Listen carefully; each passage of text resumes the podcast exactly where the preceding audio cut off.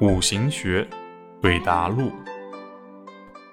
男生问：“老师，如何看待时间局中的死亡呢？”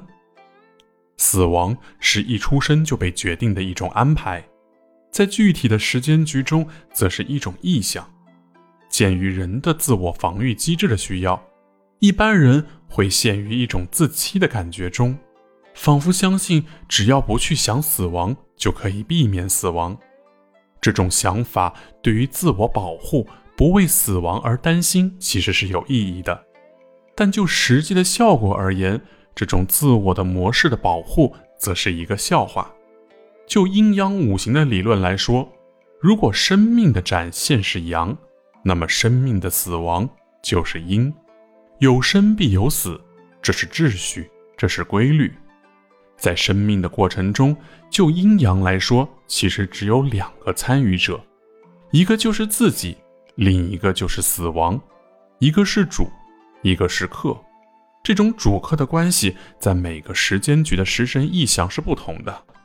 有人认为死亡是客，是一种煞，是对我们的摧毁，是一种无情的压迫；有的人认为生命是客，对死亡的挑战。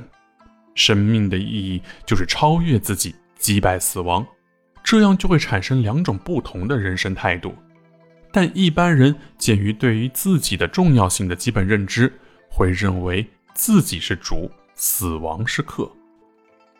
女生问：“老师，如何看待时间局中的死亡呢？”时间局中的死亡主要看食神，其次看伤官，也就是我生的五行。生命是一种展现，如果无法展现，就意味着死亡。辅助的看就是禄和印，禄代表身体的物质器官，印是生我的信息和能量。在看的时候要注意看最弱，而不是最强的。一般来说，有克无身，全局没有救印才论死亡；只要有救，只能论灾难。在印期方面。要重视木库的区别，弱而伤入木，多而旺入库。死亡的印期常常和木有着天然的联系。